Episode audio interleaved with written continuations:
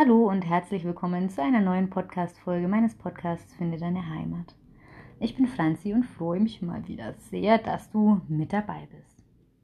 Und diese Woche wird es um ein Thema gehen, ähm, dem viele, mich inbegriffen, auch ganz gerne aus dem Weg gehen. Ein Thema, bei dem man schnell in die Ablenkung geht, schnell etwas anderes macht, etwas anderes tut, an etwas anderes denken möchte, nämlich das Thema Angst. Und jetzt ist es natürlich im ersten Moment vielleicht auch gar nicht so schön, sich einen Podcast anzuhören, wo es um das Thema Angst geht, unseren Ängsten einen Raum zu geben. Aber natürlich kann auch nur durch Angst auch eine Heilung passieren, wenn wir durch diese Angst durchgehen. Und auch Angst trifft natürlich wieder sehr, sehr viele unserer Lebensbereiche. Und ich denke, jeder hat als Kind das erste Mal gespürt, was es heißt, Angst zu haben. Vielleicht, wenn du nachts alleine mal aufgewacht bist als Kind und es war dunkel und es war keiner da. Oder generell, wenn die Mama mal weg war, der Papa mal weg war. Ich glaube, jedes Kind hat irgendwas, wovor es Angst hat. Und manchmal ist es auch so, dass durch Ängste, die als Kind auftreten, auch noch später Ängste einfach bleiben. Das hat ja jetzt nichts damit zu tun, dass irgendwie die Eltern oder sonst wer irgendwas falsch gemacht hat, sondern das sind einfach Dinge, die aufgrund von Erfahrungen sich da einfach manifestieren in uns. Und deswegen ist das mit der Angst natürlich auch so eine Sache.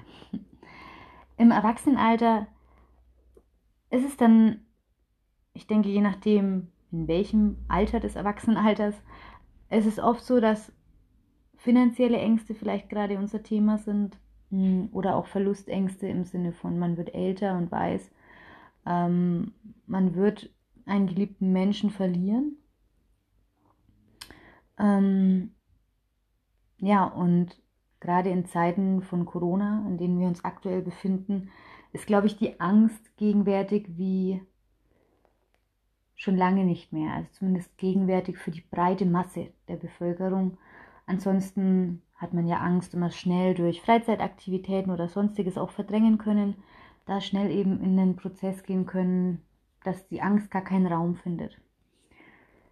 Jetzt hat sich natürlich vieles geändert, es wurde vieles ähm, ja durch den Lockdown auch einfach eingeschränkt und so war plötzlich viel mehr Platz und so vielleicht auch viel mehr Platz für Angst.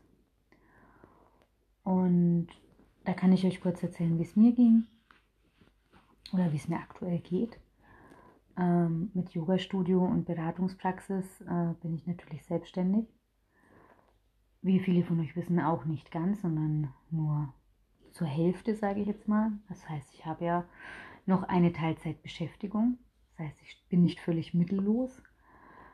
Aber trotzdem ist es natürlich auch da so, wenn jetzt über Monate ähm, das Yoga-Studio leer bleibt, dass natürlich dann auch hier Ängste kommen, angstvolle Tage kommen. Und am Anfang von Corona war es immer noch so ein bisschen wie Pause, so ein bisschen wie Zwangsurlaub. Ich wusste, es ist bald Ostern und ähm, da wäre sowieso das ganze Kursprogramm anders gelaufen. Nach Ostern wären wir eigentlich im Urlaub gewesen.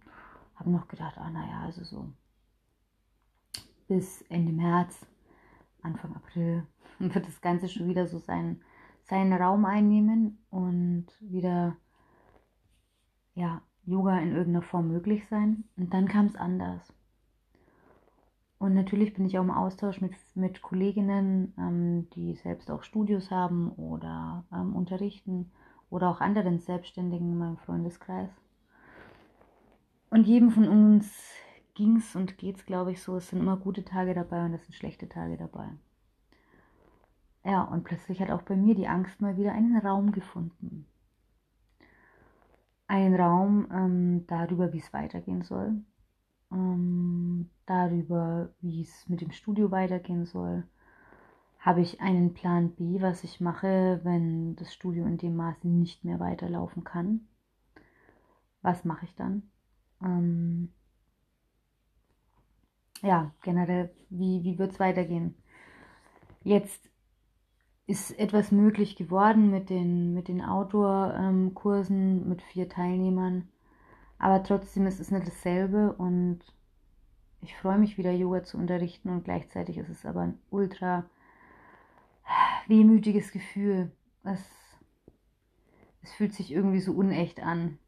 So, hm, jetzt mach mal das halt so, hat aber irgendwie gar nichts mit dem zu tun, wie ich normalerweise Yoga gern unterrichte. Ähm, mit mehr persönlicher Nähe irgendwie, auch mit mehr ja, Herzblut, das einfach durch die Räumlichkeiten auch da ist. Das ist eben jetzt alles so ein bisschen, man weiß nicht so recht. Und natürlich auch die Überlegung und die Frage, okay, also ewig bleibt das Wetter nicht gut. Und wie geht es dann im Laufe des Sommers weiter? Oder eben muss ich mich aus dem Yoga wieder ein Stück weit zurückziehen und mehr in andere Richtungen gehen, sprich in meine andere Tätigkeit. Ähm, ja, es ist echt, es ist wirklich schwierig. Ähm, aber natürlich, es gibt einige Yogis, die sagen, ja, sie unterrichten generell nur auf Spendenbasis, weil Yoga eigentlich ähm, nicht sein sollte, mit was man einen betriebswirtschaftlichen Gewinn ähm, erzielen sollte. Finde ich in Deutschland relativ schwierig, äh, nachdem ich natürlich eben auch äh, einen Teil meines Lebensunterhaltes ähm, damit bestreite. Und natürlich manche Dinge ein paar Monate gehen, aber halt auch nicht ewig. Tja, wie gesagt, die Angst. Die Angst vor dem Ungewissen, die Angst davor, was, was, ähm, was der nächste Schritt ist, was man tun kann, was man tun sollte. Ähm, aber natürlich eben die Angst vor dem Ungewissen, weil einfach keiner weiß, wie, wann und wo es sein wird. Und ja, Angst ist ein beklemmendes Gefühl und trotzdem tut es gut, da durchzugehen. Hm sich wirklich auch mal aufzuschreiben, vielleicht wie man sich aufstellen möchte und nicht die Hoffnung zu verlieren, dass auch wieder bessere Tage kommen. Dass alles seinen Sinn hat, warum es jetzt so ist, wie es ist. Ähm, ja. Dass das Universum einen Plan verfolgt mit dem, was es da gerade mit mir vorhat. Aber auch das ist natürlich was, die Angst ist da und dieses Gefühl der Angst ist auch da. Und lässt einen natürlich kleiner wirken, macht einen innerlich kleiner, schafft es auch nicht immer, ähm, einen aus der schlechten Laune rauszuholen, sondern dann sind nun mal Stunden dabei, ein Tag, Tage, wie auch immer, an denen es einfach nicht so gut ist. Und ich denke, jeder kennt es, ähm, vielleicht mal irgendwo in der Angst ein Stück gefangen zu sein. Jeder hat seine eigenen Wege, da rauszukommen. Durcharbeiten ist natürlich die beste äh, Variante. Und deswegen ist es eben das Thema Angst ähm, auch mein Thema für diese Woche. Und Gemeinschaft im Yoga kann Angst verringern. Reden natürlich, darüber sprechen, ähm, ist die beste Möglichkeit. Aber natürlich auch nur dann, wenn ich selber für mich durch diese Angst gegangen bin und mir selber darüber im Klaren bin, was es mit mir macht und was ich dagegen tun kann, um der Angst nicht zu viel Raum zu geben, sie da sein zu lassen, aber nicht daran kaputt zu gehen. Und ich möchte euch jetzt nicht einladen, in ein persönliches Angstthema von euch zu gehen, aber vielleicht hast du eine Situation oder eine Angst, die du bereits bewältigen konntest und da immer wieder in Strategien zu gehen und im Yoga etwas für die innere Stärke zu tun, um angstvollen Situationen besser entgegentreten zu können, nicht um sie wegzuschieben, sondern um besser durch sie durchgehen zu können, weil du einfach in deiner Stärke bist.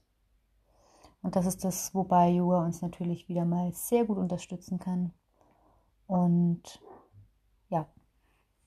ich freue mich über jeden, den ich in, der, in dieser Woche auf der Matte sehe, ähm, draußen auf der Dachterrasse, jeden, der zur Beratung kommt und wünsche euch eine wenig angstvolle Zeit. Bis nächste Woche. Macht's gut. Namaste, eure Franzi.